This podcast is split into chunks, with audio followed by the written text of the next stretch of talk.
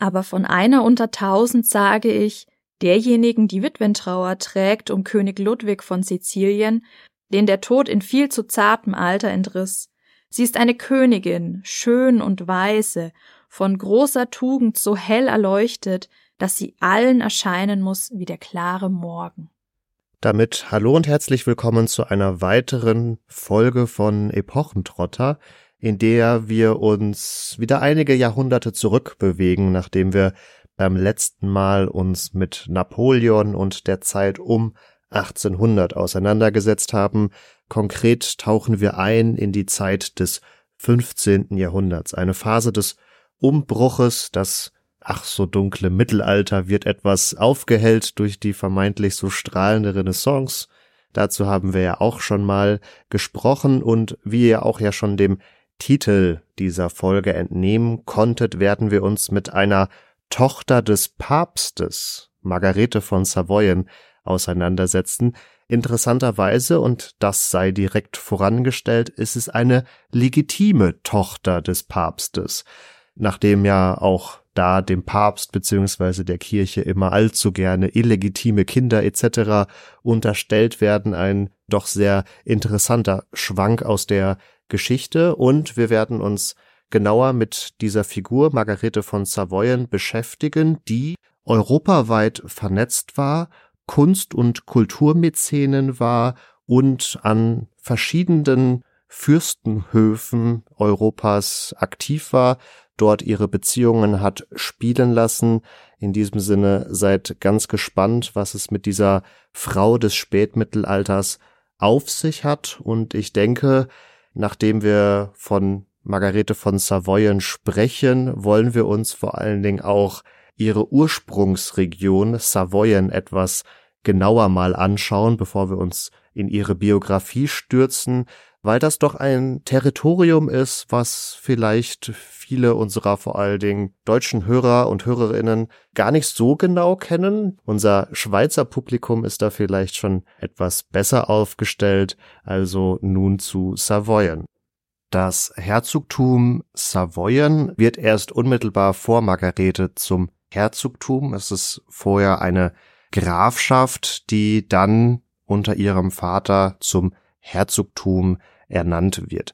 Viel spannender für uns ist natürlich erstmal die geografische Lage von diesem Savoyen, denn es liegt eigentlich sehr präzise auf Grenzlinien, wenn man das so fassen möchte. Also es sind Territorien Teil dieses Herzogtums, die heute zu Frankreich, zu der Schweiz und auch zu Italien gehören. Das heißt, wenn ihr die Schweiz vor Augen habt, dann sind wir in der unteren linken Ecke der Schweiz unterwegs, ganz konkret der Kanton Waadt, der oberhalb des Genfer Sees liegt und auch die namensgebende Stadt beziehungsweise der namensgebende Kanton Genf wird zumindestens zu einem späteren Zeitpunkt auch noch Teil des Herzogtums Savoyens. Das hält sich noch relativ lange unabhängig.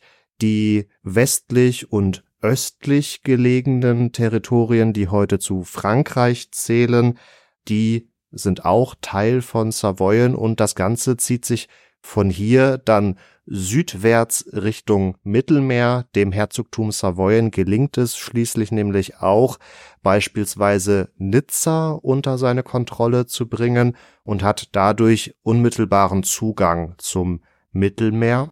Und um diese Verbindungslinie zu schaffen, gehört dann unter anderem auch das heutige Piemont mit Turin zu dem Herzogtum Savoyen. Also ihr seht schon, dass hier wirklich unterschiedliche moderne Nationalstaaten involviert sind. Ihre Familie, die unter ihrem Vater, wie gesagt, Amadeus dem schließlich in den Herzograng erhoben wird. Diese Familie können wir bereits bis in die Zeit der Ottonen zurückverfolgen, wo nicht nur eine zeitgenössische Chronik des 15. Jahrhunderts den Ursprung dieser Familie sieht, wo man ja immer sagen kann, das ist vielleicht etwas geschönt, um sich möglichst weit äh, zurückzuverfolgen und sich an etwaige Kaiser- und Königsgeschlechter dran zu heften, um die eigene Herrschaft zu legitimieren. Aber da hat die moderne Geschichtswissenschaft wohl durchaus festgehalten, dass da gewisse Beziehungen vielleicht nochmal äh, stärker in den Fokus gerückt werden, aber nichtsdestotrotz gesagt werden kann, dass dieses Herrschaftsgeschlecht wirklich unter den Otonen entstanden ist, wohl auch einen gewissen Bezug zu diesem Herrschergeschlecht hatte und entsprechend seit dem späten zehnten Jahrhundert nachverfolgt werden kann, also ja durchaus schon auf eine etwas längere Tradition zurückblickt, durch diese sehr frühe Anbindung auch schon an das Kaiserhaus kann man auch für Savoyen trotz dieser Grenzlage feststellen, dass es eigentlich immer ein sehr dem Heiligen Römischen Reich zugewandtes Territorium war. Es war ein fester Bestandteil dieses Reiches und das zeigt uns aus unserer modernen Perspektive auch nochmal ganz schön, dass auch wenn dieses heilige römische Reich immer so als ein Vorläufer Deutschlands gesehen wird, es doch ein viel internationaleres Gebilde von Territorien war, wo auch Sprache und zumindestens so eine Vorstellung von Nationenkultur gar nicht so die große Rolle gespielt haben. Wir werden nämlich zum Beispiel bei Margarete noch sehen, dass sie erst relativ spät höchstwahrscheinlich Deutsch lernt, also insofern äh, sich jetzt hier nicht als Teil einer deutschen Kultur versteht, weil sie Teil eines vermeintlich deutschen Reiches ist, sondern hier wird, wie gesagt, eine gewisse Internationalität im Spätmittelalter betont und es zeigt auf, dass man sich gerade diesem Heiligen Römischen Reich mit ganz anderen Kriterien, Kategorien und Blickwinkeln nähern muss, anstatt einfach zu sagen, okay, das ist ein Vorläufer eines Deutschen Reiches oder auch einer Bundesrepublik Deutschland. Das fand ich auf jeden Fall sehr interessant und das wird aus dieser Grenzlage ja auch sehr schön deutlich, dass man hier wirklich zwischen den Sprach- und Kulturräumen auch vielleicht eine gewisse Scharnierstellung eingenommen hat. Wenn wir uns jetzt Margarete von Savoyen in einem ganz kurzen Überblick etwas genauer schon anschauen, dann fällt vor allen Dingen auf, dass sie mit ihrem Vater eine prägende Figur in ihrer Laufbahn hat, in ihrer Genealogie, was die Begeisterung für Literatur angeht. Und er ist damit auch gar nicht der Erste, sondern schon ihr Urgroßvater ist ein sehr namhafter Mann, wenn man denn Literaturwissenschaftlerin ist, so wie ich. Das ist nämlich der Herzog Jean de Berry, zu Deutsch Johann von Valois, der Sammler und Auftraggeber von wahnsinnig kostbaren Handschriften gewesen ist, darunter eine Reihe von sogenannten Stundenbüchern. Das sind, wenn man es ganz kurz fasst, letztendlich Gebetsbücher, die wahnsinnig reich illustriert sind und da gehören unter anderem die sogenannten Très Richeurs dazu. Das ist eigentlich so die berühmteste und eine der prächtigsten Buchmalereien des französischen Mittelalters, die wir heute noch haben und vielleicht sogar auch eine der prächtigsten, die überhaupt jemals hergestellt wurden in dieser Form. Die wurde schon 1410 in Auftrag gegeben, also ein bisschen bevor Margarete von Savoyen geboren wird. Das ist nämlich erst 1420 in Morsch.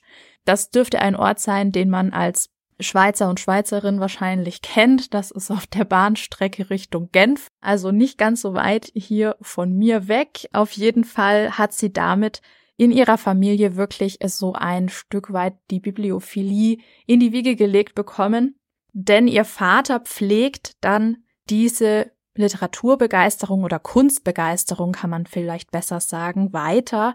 An seinem Hof wird zur Repräsentation, wie man das damals eben so gemacht hat, ein Haufen von bedeutenden zeitgenössischen Künstlern eingeladen, Dichter und Musiker gehen dort ein und aus, also Savoyen ist wirklich richtig gut aufgestellt, was die Pflege von Schriftkultur, Buchmalerei, Chronistik, überhaupt das ganze höfische Zeremoniell, aber auch weltliche und geistliche Musik angeht.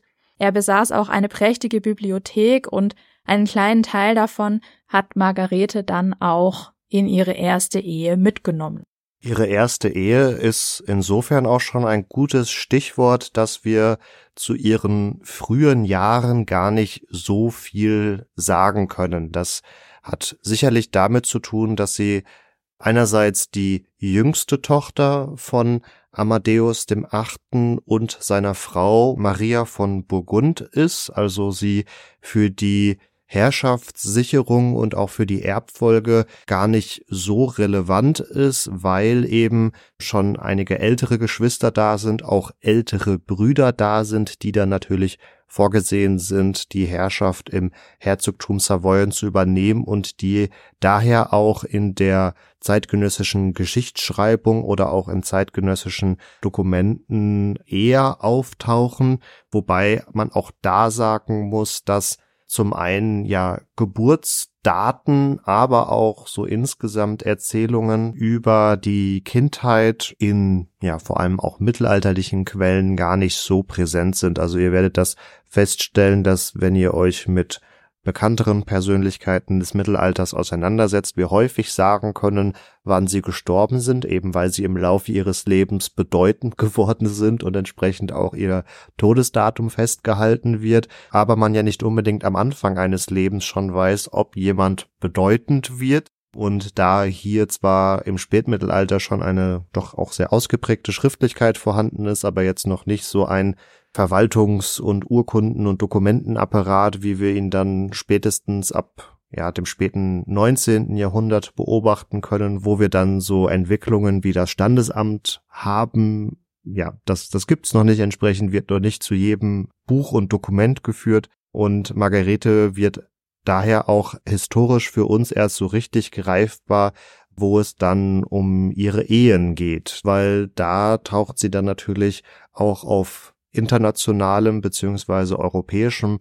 Parkett auf. Ihre Ehe dient nicht zuletzt ja auch zum Bündnisschluss mit anderen Territorien und insofern können wir das häufig viel, viel besser fassen als beispielsweise ihre Bildung oder ihre Erziehung in den, in den ersten Jahren. Und auch da, wie es für den Adel in dieser Zeit durchaus üblich ist, wird sie bereits auch sehr früh zumindestens versprochen, früh natürlich nach modernen Maßstäben, denn bereits, also wir hatten gesagt, im Jahr 1420 wird sie geboren und bereits 1432 wird sie in einer Vertreterhochzeit verheiratet. Das heißt, sie ist nicht selber vor Ort, sondern Vertreter übernehmen quasi diesen Eheschluss und das zeigt natürlich auch schon, dass hier vor allen Dingen auch politische Kriterien eine große Rolle spielen. Da ist es wichtiger, das Bündnis überhaupt erstmal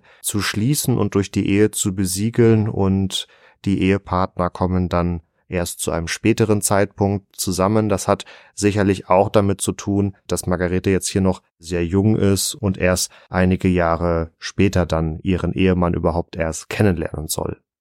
Für uns heute zumindest klingt das erstmal sehr, sehr früh. Für die damalige Zeit ist es fast schon zu spät eigentlich, äh, Margarete an einen anderen Hof zu schicken, nämlich den von ihrem zukünftigen Ehemann, beziehungsweise in ihrem Fall schon ihrem Angetrauten, auch wenn es in ihrer Abwesenheit geschehen ist.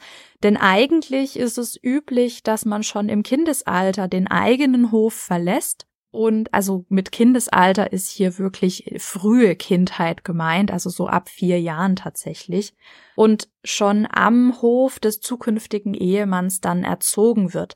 Das hat den Hintergrund, dass vor allen Dingen dann, wenn man einen Sprach- und oder Kulturraum wechselt, man eben schon in der Kindheit dazu erzogen wird, die Gepflogenheiten dort zu verinnerlichen, die Sprache zu erlernen und eben mit allem sich vertraut zu machen, womit man dann später konfrontiert ist.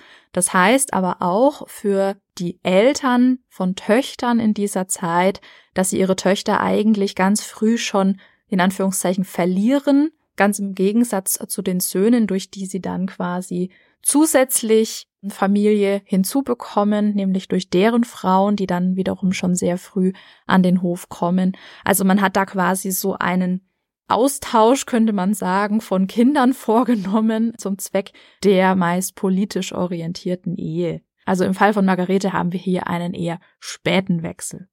Nun haben wir den Spannungsbogen an dieser Stelle sehr, sehr weit aufgespannt und ihr werdet euch denken, ja, ist ja alles schön und gut, aber wen hat sie denn jetzt geheiratet? Also, sie heiratet in Vertretung im Jahr 1432 Ludwig III., Herzog von Anjou, der auch Titularkönig von Neapel, Sizilien und Titularkönig von Jerusalem war. Und jetzt werdet ihr euch auch fragen, was hat's mit diesem Titularkönig auf sich? Also wir haben ja auch beispielsweise in unserer Templerfolge schon so ein wenig angerissen, dass die Zeit der erfolgreichen Kreuzzüge und auch des Königreich Jerusalems gar nicht so lange währte und entsprechend ist das im 15. Jahrhundert mehr oder weniger nur noch ein Ehrentitel, weil man die Macht oder die politische Macht in Jerusalem schon lange, lange eigentlich gar nicht mehr durchsetzen kann. Also dieser Ludwig III. hatte keinerlei Einfluss auf das heilige Land hat das auch nie gesehen und ja, es ist, wie gesagt, vermutlich vor allem als Ehrentitel zu verstehen. In Süditalien, sprich in der Region um Neapel und auch in Sizilien, war er hingegen durchaus aktiv, aber konnte wohl auch hier nie so wirklich seine Macht durchsetzen. Zu diesem Titel ist er überhaupt nur gekommen, weil ihn Papst Martin der Fünfte dazu erklärt hat, beziehungsweise dann auch die amtierende Königin von Neapel, Johanna die Zweite, adoptiert hat, nachdem sie selber keine legitimen Nachfolger hatte, aber die um es kurz zu fassen, die Situation in Süditalien beziehungsweise in Italien insgesamt in dieser Zeit ist äußerst verworren. Da werden wir gleich insofern auch noch ein bisschen drauf zu sprechen kommen, weil es ja unter anderem auch äh, hier und da mehrere Päpste gibt, ähm, weil aber auch die zahlreichen italienischen Stadtstaaten und andere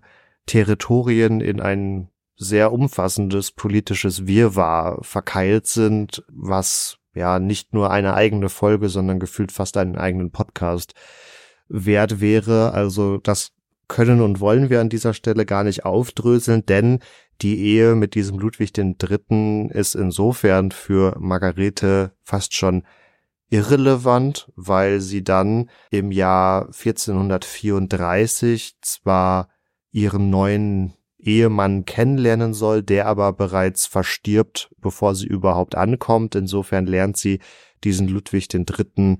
gar nicht kennen. Aber, das fand ich persönlich ganz interessant, zum einen auf ihrem Grabstein steht unter anderem, dass sie Königin von Sizilien ist und auch diesen Ehrentitel Königin von äh, Jerusalem führt sie wohl in dem ein oder anderen Dokument, was dann in ihren späteren Lebensjahren noch ausgestellt wird. Also da wollte sie scheinbar nicht auf die entsprechende Ehre verzichten. Sie heiratet dann auch, nachdem sie bereits sehr früh im Alter von 14 Jahren das erste Mal Witwe geworden ist, natürlich wieder, allerdings erst, so kann man sagen, im Jahr 1445, also im Alter von dann 25 Jahren, nämlich Ludwig IV. von der Pfalz. Also hier wendet sie sich so gesehen das erste Mal den deutschsprachigen Territorien zu. Hier hat sie auch tatsächlich dann einen Sohn mit diesem Ludwig dem Vierten von der Pfalz, einen Philipp. Aber auch diese Ehe währt nur vier Jahre, da der genannte Ludwig der Vierte von der Pfalz bereits im Jahr 1449 stirbt, also im Alter von dann 29 Jahren ist sie bereits zum zweiten Mal verwitwet und das ist rein biologisch auch noch kein Alter, beziehungsweise natürlich ein Alter, wo man noch in der Lage ist, Nachkommen und damit auch Erben zu zeugen, was ja gerade für den Adel von Interesse ist. Und daher heiratet sie auch noch ein drittes Mal, nämlich Ulrich den Fünften, Graf von Württemberg-Stuttgart. Was es damit auf sich hat, werden wir auch noch mal äh, so ein bisschen klären. Das Interessante an diesem Ulrich dem Fünften ist, dass er auch bereits zwei Ehen durchlebt hat und das auch seine dritte Ehe ist. Also hier kommen zwei zusammen, die schon den ein oder anderen Ehepartner unter die Erde befördert haben. was nicht heißen soll, dass sie irgendwie selbst aktiv geworden sind im Sinne von einem Mord- oder Giftanschlag, sondern Ludwig der Dritte, also ihr erster Ehemann, ist tatsächlich bei einem Feldzug gestorben und ich meine Ludwig der Vierte von der Pfalz. Erlag einer Krankheit, also es scheinen alles natürliche, ähm, ja, wobei so ein Feldzug ist auch nicht wirklich ein natürlicher Tod. Aber naja, ihr wisst schon, äh, ohne Einwirkung Margaretes werden die wohl gestorben sein. Und entsprechend kommt sie in vergleichsweise jungen Jahren auch hier schon nach Württemberg, also in den deutschsprachigen Süden. Und hier ist sie dann auch die meiste Zeit ihres Lebens aktiv, was auch für uns bedeutet, dass wir uns vor allem mit dieser Phase ihres Lebens genauer auseinandersetzen wollen, nachdem äh, die beiden ersten Ehen, wo wir sie historisch fassen können, eben nur so kurz werten und da kaum etwas zu ihren eigenen Aktivitäten gesagt werden kann. Ihre zweite Lebenshälfte ist insofern für uns auch spannender, weil sie hier überhaupt auch erst Deutsch gelernt haben dürfte. Das war vorher einfach gar nicht notwendig. Da hat sie sich rein sprachlich in einem äh, Raum bewegt, wo sie sich nicht weiterbilden musste. Allerdings können wir aus ihren Korrespondenzen nachweisen, dass sie durchaus Latein gelernt hat und dessen mächtig war.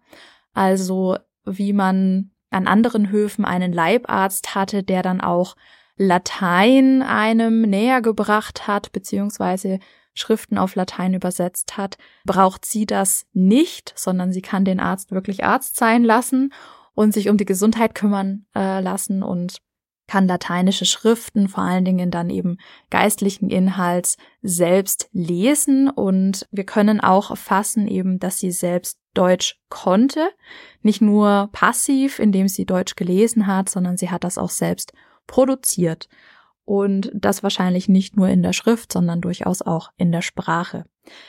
Als sie ihren dritten Ehemann findet, um es mal so ein bisschen vorsichtig zu formulieren, hat sie schon, was ihre Literaturaffinität angeht, einige Einbußen hinnehmen müssen. Und zwar kommt das durch Mitgiftforderungen letztendlich und durch die Verwaltung, die ihr Schwager Friedrich übernimmt.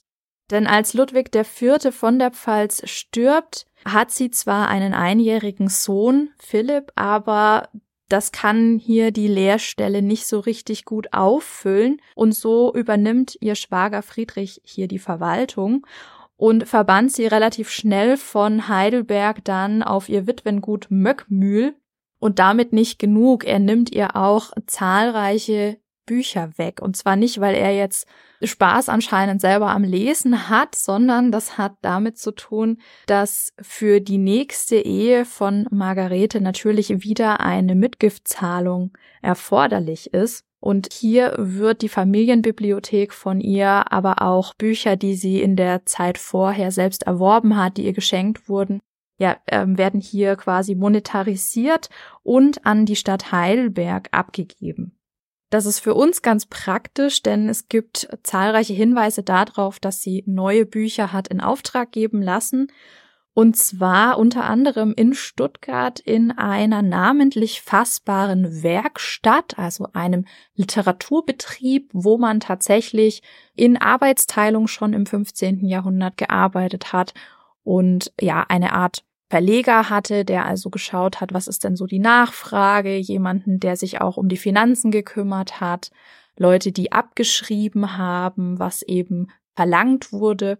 Und im Fall von Margarete ist das die Werkstatt von Ludwig Henflin, der hier also für einige von ihren Handschriften zumindest namentlich gefasst werden kann und das Repertoire sozusagen, was hier rausgekommen ist von Büchern, die neu angefertigt wurden, ist relativ einheitlich, möchte ich jetzt mal sagen, ohne ihr da Unrecht zu tun. Also wir haben durchaus auch ganz typisch eine deutschsprachige Bibel dabei, sogar eine dreibändige in ihrem Fall. Aber wir haben eben auch Bücher, die vor allen Dingen dem höfischen Kontext zugeordnet werden können und hier Geschichten erzählen, die man ganz grob als Abenteuer und Liebesgeschichten betiteln kann. Zum Teil sind da auch Werke dabei, die in dieser Zeit so eine Art Mode erleben. Und das Spannende vor allen Dingen für uns ist festzustellen, dass sie der Tradition der Handschrift treu geblieben ist. Das heißt, sie hat bei Henflin tatsächlich noch das Abschreiben in Auftrag gegeben, wo man von einer Vorlage wirklich noch Wort für Wort handschriftlich überträgt und hat das auch sehr, sehr reich bebildern lassen, so wie sie eben schon Bücher vorher besessen hat, so wie sie die Bücher auch aus ihrer Kindheit kannte, aus der Bibliothek ihres Vaters und Urgroßvaters. Und sie hat sich hier eben nicht von der neuen Erfindung des Buchdrucks leiten lassen und quasi hier die zeitgenössische Strömung aufgegriffen. Das gilt nur eben für den Stoff. Zum Beispiel Pontus und Sidonia ist so ein Roman, der in dieser Zeit wirklich ähm, eine Verbreitung erfährt und eben von dem wir auch schon Drucke, frühe Drucke haben aus den 1470ern und in dieser Zeit gibt sie selbst auch den Auftrag. Also es wäre durchaus möglich gewesen, hier auf einen doch deutlich günstigeren Druck zurückzugreifen, aber sie hat gesagt, nein, ich will das abgeschrieben haben und ich will das vor allen Dingen auch von einem Maler bebildert haben und nicht mit Holzschnitten gedruckt bebildert bekommen. Und falls ihr euch jetzt fragt, ja, warum war denn Pontus und Sidonia zu der Zeit so beliebt? Es handelt sich um eine Übersetzung ins Deutsche von einer französischen Vorlage. Das ist in der Zeit tatsächlich relativ üblich. Ähm, überhaupt, dass man so einen Transfer hat aus dem französischsprachigen Raum, was nicht unerheblich daran liegt, dass man eben oftmals aus dem französischen Kulturraum Frauen heraus verheiratet in die deutschsprachigen Territorien. Und Pontus und Sidonia greift jetzt also eine Geschichte auf, in der es um Heiden geht, aber auch um eine Königstochter. Und ja, letztendlich verliebt sich der von Heiden aus seiner Heimat vertriebene Königssohn Pontus in die schöne Königstochter Sidonia aus der Bretagne aber er kann sie nicht einfach so heiraten, das wäre ja zu einfach, sondern er muss vor der Hochzeit, wie das zu dieser Zeit und auch vorher schon in Romanen üblich ist, noch ganz viele Abenteuer bestehen, sich beweisen, es gibt höfische Intrigen zu überstehen für das Paar und schlussendlich muss Pontus sogar noch sein eigentlich ihm angestammtes Erbreich von den Heiden zurückerobern. Da sieht man auch sehr stark die christliche Perspektive. Und erst dann kommt es sozusagen zum Happy End zwischen den beiden. Und in diesem Stil gibt es einige Bücher, die ihr zugeordnet werden können heute noch. Unter anderem gibt es eines mit dem Titel Die Heidin, was quasi schon sagt, was hier passiert, denn wir haben eine Heidin, die mit einem Heiden verheiratet ist, sich aber in einen christlichen Ritter verliebt, der dann über Umwege letztendlich auch sie dazu bringt, mit ihm durchzubrennen Sie lässt sich dann sogar auch taufen, aber natürlich stößt das dem heidnischen Ehemann sehr sauer auf. Es gibt dann auch hier einen Krieg zwischen Heiden und Christen, der natürlich vom Christlichen her gewonnen wird und auch da wieder am Ende ein glückliches Zusammensein steht. Und dann haben wir auch noch den Lohengrin, den vielleicht einige von euch durch die Oper von Richard Wagner kennen. Lohengrin ist der Sohn des Ritters Parzival, der zum einen zur Artusrunde gehört, also einer der Tafelrunde ist, der aber auch Gralskönig wird. Und Lohengrin ist auch bekannt als der Schwanenritter, weil er über den See in einem von Schwänen gezogenen Gefährt anreist, um Elsa von Brabant aus der Bredouille zu retten. Sie wird bedroht von einem runtergebrochen bösen Mann und ähm, Lohengrin greift hier ein. Sie heiraten, aber Elsa kann sich nicht daran halten, Lohengrin nicht nach seinem Namen und seiner Herkunft zu fragen. Und in dem Moment, wo sie also diese Frage stellt, muss Lohengrin sie verlassen. Das Besondere an diesen Handschriften, von denen hier noch einige weitere zu nennen wären, ist, dass da ganz, ganz oft das Wappen von Savoyen und das Wappen von Württemberg als so eine Art Allianzwappen oder Hochzeitswappen zu finden ist. Überhaupt die Wappen von Württemberg und Savoyen ganz, ganz massiv vertreten sind, wenn irgendwo Zeugnis von Margarete von Savoyen zu finden ist. Und ähm, die Miniaturen also die Illustrationen in den Handschriften, die sind tatsächlich so aussagekräftig für uns heute, dass wir aus denen auch auf die Mode der Zeit schließen können. Und das heißt, in den Romanen, die ich jetzt so in Auszügen genannt habe, finden wir zum Beispiel für die Zeit des 15. Jahrhunderts ganz typisch bei den Frauen eine rasierte Stirn und auch rasierte Augenbrauen oder auch die zu Hörnern geförmte Haartracht. Das kommt uns heute vielleicht etwas sehr exotisch vor. Damals war das der letzte Schrei. Genauso wie bei den Männern das sogenannte Mi-Partie.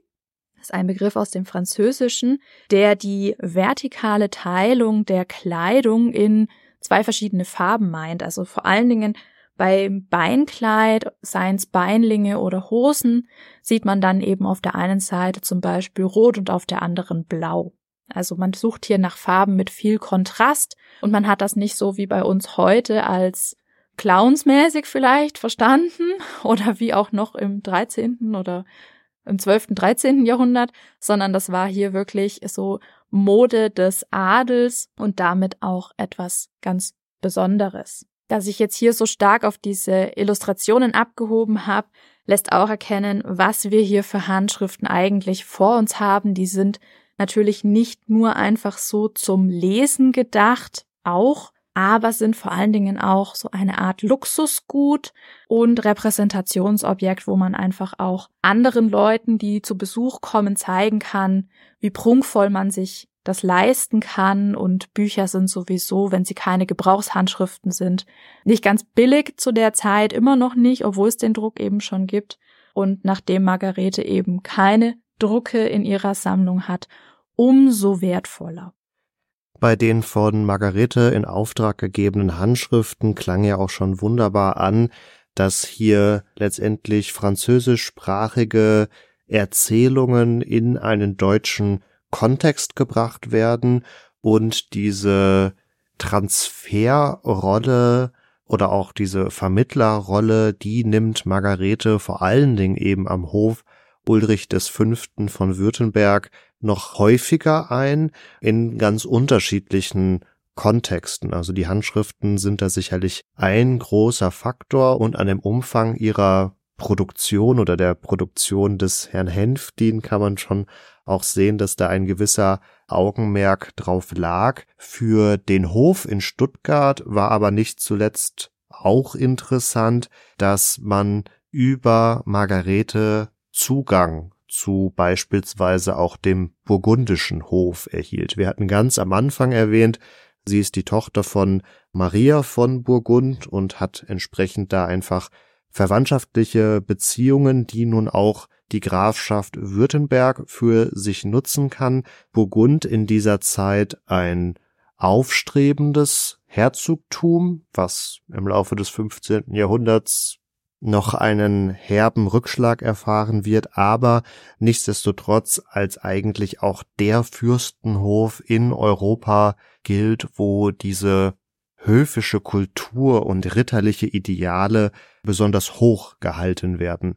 Das ist später für Kaiser Maximilian dann ja auch interessant, als er sich hier einheiratet. Er ja jemand, der diese Ritterideale und Tugenden besonders verehrt oder besonders gern propagiert und über seine eheliche Beziehung dann zu diesem Hof bekommt er da auch entsprechenden Zugang zu Ressourcen, aber eben auch zu Ansehen. Also Württemberg erfährt hier sicherlich durch die Ehe von Margarete mit Ulrich eine Steigerung des eigenen dynastischen und höfischen Prestige und wir können tatsächlich auch sehen, dass eine sehr enge Beziehung zwischen diesen Höfen einsetzt. Also man besucht sich gegenseitig, so war beispielsweise mal der Herzog von Burgund auch in Stuttgart. Man tauscht durchaus auch Dienstpersonal aus und schickt die Söhne zur Erziehung nach Burgund, also ein sehr vertrauensvolles Verhältnis und auch ein zumindestens für Württemberg sehr lohnendes. Ihre verwandtschaftlichen Beziehungen werden aber auch deutlich in einem anderen Feld, wenn man das so nennen mag. Ähm, Katharina hatte ja die christliche Komponente in ihren Handschriften auch betont und wir können beobachten, dass Margarete nicht unbedingt untypisch für ihre Zeit, aber nichtsdestotrotz eine sehr fromme Frau gewesen ist. So unternahm sie auch mehrere Pilgerreisen, unter anderem nach Santiago de Compostela in Nordwestspanien. Dort wird ja gesagt, liegt das Grab des Apostel Jakobs. Und hier war sie 1466 auf Reisen und es ist überliefert, dass sie beispielsweise in den Städten Troyes und Montargis wohl sehr würdig empfangen wurde. Also sie war insgesamt auch mit einer sehr großen Reisegesellschaft unterwegs, mit mehreren Hofdamen und 57 Rittern. Und bei diesen 57 Rittern darf man jetzt nicht einfach davon ausgehen, da hockt einer auf dem Pferd und reitet hinterher, sondern bei diesen 57 Rittern kann man davon ausgehen, dass die wiederum auch noch Waffenknechte dabei hatten und eigenes Personal. Also das wird eine sehr große Gruppe gewesen sein und in diesen beiden Städten wurde man dann halt entsprechend einer Fürstin oder einer Adligen entsprechend empfangen und diese Hofgesellschaft wurde wohl auch insofern gut untergebracht, dass jeder dieser Ritter eine eigene Unterkunft erhielt und das, ja, da kann man jetzt sagen, ja, okay, werden die schon alle selber bezahlt haben, passt schon. Nein, die beiden erwähnten Städte haben das selber bezahlt, denn hier kommen dann die verwandtschaftlichen Beziehungen von Margarete zum Tragen. Der französische König Ludwig XI. höchstpersönlich hatte die beiden Städte gebeten, seiner angeheirateten Tante einen entsprechenden Empfang zu machen und sie traf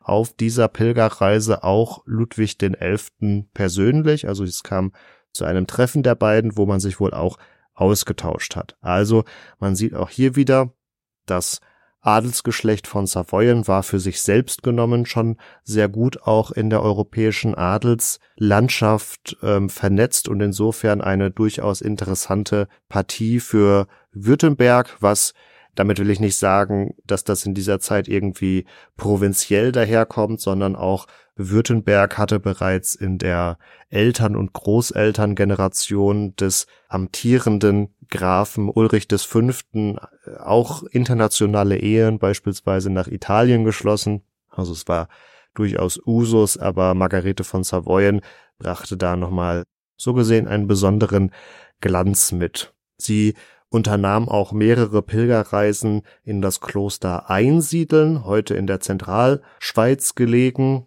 und das war dann insofern auch für ihren Gatten interessant, weil der in dieser Zeit den politischen Zusammenschluss mit den Schweizer Eidgenossen gesucht hat.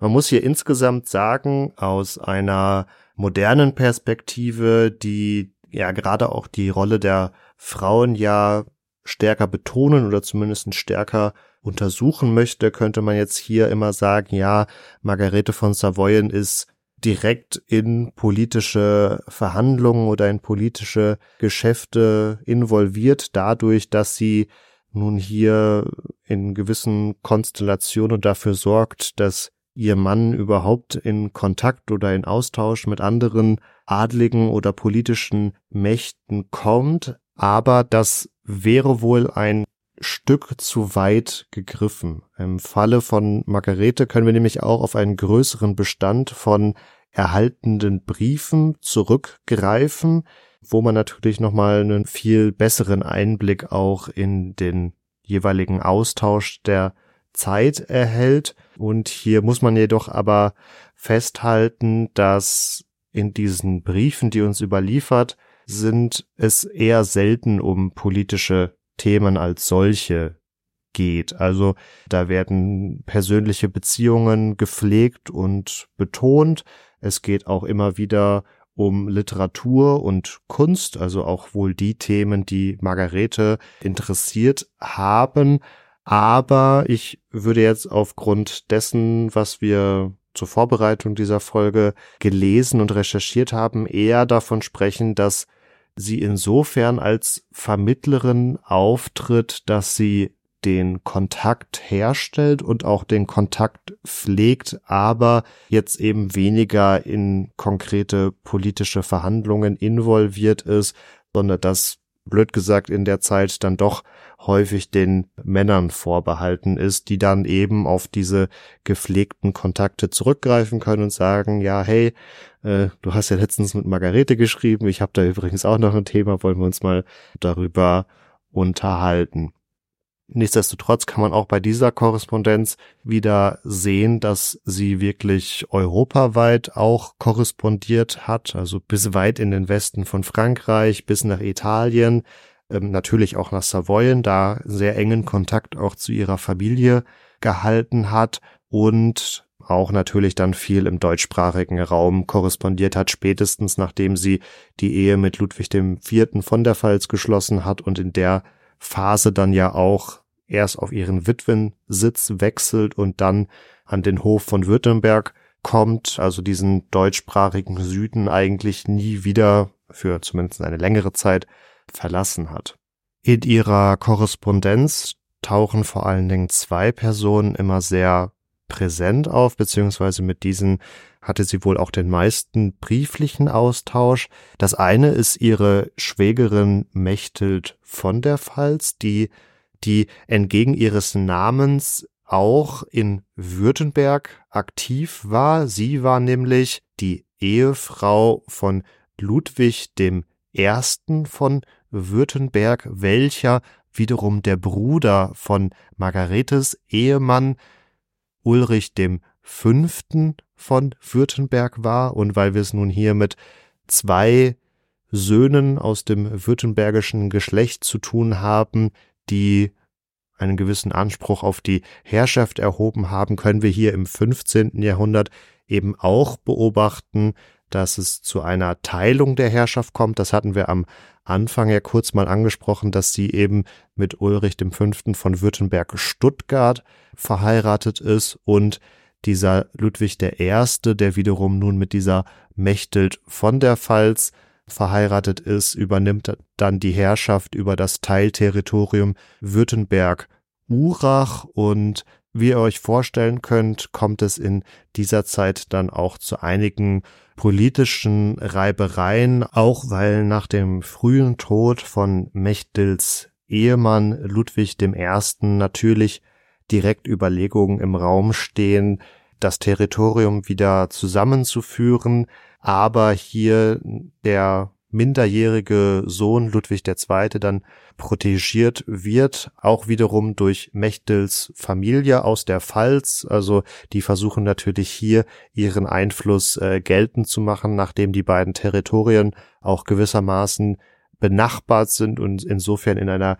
gewissen Konkurrenzsituation stehen. Aber, und das greift auch ganz schön den Punkt nochmal auf, den ich vorhin gemacht habe, insofern sind Mechthild von der Pfalz und Margarete von Savoyen dadurch, dass sie den beiden unterschiedlichen württembergischen Lagern angehören, eben in konkurrierenden Parteien, aber auch in ihrer Korrespondenz geht es dann weniger um politische Themen, sondern viel, viel mehr um Kultur und auch Literatur, wo ja auch die Mechthild von der Pfalz äh, sehr aktiv ist. Also sie unterhält dann zu einem späteren Zeitpunkt in ihrem Leben einen kulturell sehr aktiven Witwenhof in Böblingen, ist mehr oder weniger direkt auch an den Universitätsgründungen Tübingen und Freiburg beteiligt, also eine große Förderin der Kultur und Bildung im heutigen Baden-Württemberg, was insofern treffend ist, weil sie auch aus einer Familie wiederum stammt, die schon einige Jahre zuvor, so ein bis zwei Generationen, je nachdem, wie man das fasst, die Universität Heidelberg gegründet haben. Also die älteren Landesuniversitäten von Baden-Württemberg gehen quasi auf diese Familie fast schon alleine auf Mechtel von der Pfalz zurück. Und unsere Margarete, die wir aber hier im Fokus haben, ist auch noch in einem engen Austausch mit einer Barbara Gonzaga, die wiederum mit Mechtels Sohn Eberhard verheiratet ist. Barbara Gonzaga kommt aus Mantua, also aus Norditalien und auch in dieser Korrespondenz wird es viel um Kultur gegangen sein, beziehungsweise Margarete war insofern für diese Barbara Gonzaga vielleicht auch eine sympathische Briefpartnerin, weil sie auch mit der Situation konfrontiert war, aus einem fernen Hof nun hier nach Württemberg zu kommen, ein ähnlicher Lebensweg also wie Margarete von Savoyen. Und diese Barbara Gonzaga nimmt ähnlich wie ihre Schwiegermutter Mechthild Einfluss auf Graf Eberhard im Bad, beziehungsweise dem späteren Herzog Eberhard im Bad, wie er ja auch genannt wird, weil sie dafür sorgt, dass dieser eine gewisse Liebe zu Italien entwickelt und eine Kultur der Renaissance und des Humanismus in Württemberg Einzug hält. Und das zeigt auch sehr schön, wie nun hier über Ehefrauen ein gewisser Kulturtransfer angeregt wird. Für Margarete von Savoyen haben wir das eben sehr schön gesehen, auch an den Miniaturen, die ich beschrieben habe, wie hier die burgundischen Wurzeln tatsächlich ausstrahlen und auch auf die Mode natürlich Einfluss nehmen. Also Kulturtransfer ist ein ganz großer Punkt, nicht nur in der Zeit, sondern auch schon vorher. Und wie ich schon erwähnt habe, es findet hauptsächlich über die Frauen statt, weil die meistens eben aus dem angrenzenden Kulturraum und Sprachraum des Französischen stammen. Ähm, natürlich haben wir auch Spanierinnen und Engländerinnen und was alles noch so gibt dabei, aber vor allen Dingen natürlich, was die Literatur angeht, hat hier wirklich das französischsprachige deutliche Spuren hinterlassen. Im Fall von Margarete von Savoyen haben wir jetzt allerdings keine Mäzenin vor uns, die gesagt hat, ah, als ich damals noch äh, am savoyischen Hof gelebt habe, da habe ich die französischsprachige Geschichte XY gelesen und ich möchte jetzt, dass die übersetzt wird und eben auch in meinem deutschsprachigen Territorium Verbreitung findet, sondern sie hat tatsächlich auf bereits übertragene Romane und Geschichten zurückgegriffen das hat den Grund, dass sie so sehr Literaturliebhaberin war, dass sie es quasi nicht ertragen hat, eine schlechte Übersetzung zu konsumieren, sondern hier wirklich schon ausgefeilte Texte haben wollte, also daher auch ihre Liebe zur glatten Prosa. In der Zeit entwickelt sich nämlich der vorherig existierende Versroman immer mehr auch im deutschsprachigen zum Prosaroman, also zu einem Text, wie wir ihn heute auch immer noch lesen, also eben keine Reime, sondern durchgängige Sätze, quasi gesprochene Sprache. Und das ist so eine Besonderheit, die sie auch ein bisschen abgrenzt von anderen Fürstinnen zu ihrer Zeit, die aus dem Französischen eben wirklich Übersetzungen haben anfertigen lassen oder vielleicht sogar selbst angefertigt haben. Also Elisabeth von Lothringen wäre hier zu nennen. Eins von ihren Werken wiederum findet sich dann auch in den Büchern, die Margarete von Savoyen heute zugeschrieben werden, der Herzog Herpin. Das ist zum Beispiel ein Werk, was eigentlich sehr, sehr alte Wurzeln hat in der französischen Literaturgeschichtsschreibung und ein sogenanntes Chanson de Cheste ist, also eine Heldendichtung, die aber von ihrer Thematik her, weil es da eben auch um Heiden und Christen geht und Entführung, Liebe, Abenteuer, eine gewisse Aktualität zu ihrer Zeit immer noch aufweist. Insofern findet sich das durchaus bei Margarete, aber sie gibt eben keine Impulse für neue Übertragungen. Und wenn man sich das mal anschaut und logisch durchdenkt, dann ist es auch eigentlich kaum verwunderlich, dass diese Kulturtransfers über die Ehefrauen stattfinden, Sie sind eben diejenigen, die auch an fremde Höfe gehen, hier auch wirken können. Also wir haben auch vorher kurz festgehalten, dass auch Söhne äh, zur Erziehung beispielsweise an den Hof von Burgund im Falle Württemberg gehen. Das ist insofern aber nur eine Kulturtransferbeziehung in eine Richtung, weil sie als junge Knaben natürlich jetzt hier am burgundischen Hof nicht wirken können, sondern wenn dann überhaupt ja Infos oder Kultur vom burgundischen Hof nach Württemberg bringen, wohingegen dann die Ehefrauen ja auch über eine längere Zeit durchaus auch mit eigenem Personal und teilweise eigenem Kapital hier eben wirken können und insofern viel mehr in beide Richtungen aktiv sind. Die Söhne bleiben eher vor Ort und sichern eben die Herrschaft aber ganz spannend, das am Fall von Margarete von Savoyen mal exemplarisch zu betrachten. Immer wieder zu sprechen kamen wir auch auf ihre fromme Seite. Das zeigt sich unter anderem auch daran, dass sie zusammen mit ihrem Ehemann Ulrich V. das Dominikanerkloster in Stuttgart gründet und auch dafür sorgt, dass die Dominikanerklöster in der Region reformiert werden, also man hier zu einem monastischeren Leben zurückkehren kann. Auch da hilft ihr wieder ihr Netzwerk, weil sie teilweise aus eher weit entfernten Dominikanerklöstern bereitwilliges Personal sucht und findet, was hier nach Württemberg kommen will. Aber, und das ist so ein bisschen der Cliffhanger, den wir am Anfang der Folge gar nicht aufgelöst haben, ihre Familie ist auch insgesamt so ein bisschen für ihre Frömmigkeit bekannt oder verstand es zumindest sich als fromm zu inszenieren, denn wir haben ja noch so ein bisschen wie das Damoklesschwert über uns schwebend diesen Titel als Tochter des Papstes und der kommt dadurch zustande, dass ihr Vater Herzog Amadeus VIII. von Savoyen 1434, also als Margarete schon das erste Mal verwitwet war, aber auch eigentlich erst 14 Jahre alt, zumindest nominell seine Herrschaft aufgibt und seinem Sohn Ludwig überließ. Was man davon halten will, ja, ist so ein bisschen dahingestellt, weil er auch dann, nachdem er diese Herrschaft abgetreten hat, weiterhin durchaus machtpolitisch aktiv war. Jedenfalls war eigentlich seine Absicht, mit sieben Rittern des neu gegründeten Mauritiusordens ein Einsiedlerdasein am Genfer See zu führen, also sich zurückzuziehen, sich auf Gott zu besinnen etc.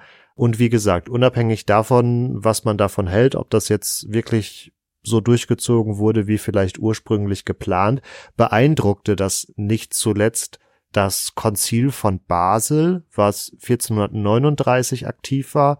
Und hier kommen dann auch so ein bisschen diese Gegenpäpste und die kirchliche Krise im 15. Jahrhundert zum Tragen, weil eben dieses Konzil von Basel den amtierenden Papst Eugen IV. absetzte, weil der aus ihrer Sicht nicht geeignet ist, und an seiner Stelle wählte das Konzil nun Margaretes Vater, den Amadeus, zum Papst. Er trat dieses Amt als Felix Fünfte an. Sie waren eben so angetan von seinem Einsiedlerdasein, dass sie dachten, okay, das muss ein frommer Mann sein. Und dieser Amadeus beziehungsweise dann als Papst Felix Fünfte konnte sich aber nie so wirklich durchsetzen und verzichtete schließlich 1449, also 15 Jahre später wieder auf den Papsttitel. Insofern könnte man sagen, nachdem wir ja auch schon Titularkönige kennengelernt haben, war er quasi ein Titularpapst, der hier nie wirklich zumindest machtpolitisch sein Amt ausfüllen konnte. Er behielt den Kardinalsrang und Margarete von Savoy, nachdem sie bereits vor dem Amtsantritt ihres Papstvaters gezeugt wurde, war damit eine legitime Tochter eines Papstes. Ein sicherlich einzigartiger Titel, denn, das hatten wir eingangs ja auch schon angesprochen, es gab durchaus auch Töchter von Päpsten, die aber häufig vorher eine kirchliche Karriere durchlaufen hatten und insofern eigentlich schon, ja, sich früh eigentlich den weltlichen Gelüsten entsagt hatten und eigentlich hätten keine Töchter und Söhne zeugen sollen. Aber gut, das ist nochmal ein ganz anderes Thema und insofern ist Margarete von Savoyen eben auch neben ihren vielen anderen Titeln Tochter des Papstes. Damit haben wir jetzt hoffentlich zum Ende hin alle Cliffhanger der Folge aufgelöst und euch nicht mit großen Fragezeichen, sondern mit Ausrufezeichen über dem Kopf zurückgelassen. Wenn dem so ist, dann schreibt uns doch gerne ein positives Feedback, lasst uns ein Like da, macht das gerne entweder auf eurer Podcast-Plattform, zum Beispiel auf Spotify oder natürlich auf Social Media, auf Facebook und Instagram findet ihr uns jeweils unter Epochentrotter. Und Ihr findet uns natürlich auch mit allen Folgen nicht nur auf der Podcast-Plattform eures Vertrauens, sondern auch auf epochentrotter.de und könnt uns natürlich nicht nur über die Social Media Messenger Dienste euer Feedback, Themenvorschläge und ähnliches schicken, sondern auch per E-Mail an kontakt.epochentrotter.de. Damit wünsche ich euch eine gute Woche, bleibt gesund, macht's gut und ciao, ciao. Bevor auch ich mich verabschiede, noch zwei ganz kurze Hinweise. Wir hatten bereits in unserer letzten Folge auf die Mittelalter Black Weeks hingewiesen, die natürlich zu dieser Folge auch viel besser passen als zu Napoleon. Diese Black Weeks sind jetzt in die Book Weeks umgedichtet worden und aber damit verlängert worden. Also ihr könnt weiterhin bei der WBG in Kooperation auch mit Mittelalter Digital, Medieval und Geschichtsfenster und eben uns ganz günstig Bücher erwerben. Also wenn ihr da für Weihnachten noch Weihnachtsgeschenke braucht, dann klickt euch da auf jeden Fall mal rein. Den Link findet ihr, wie gesagt, in den Show Notes.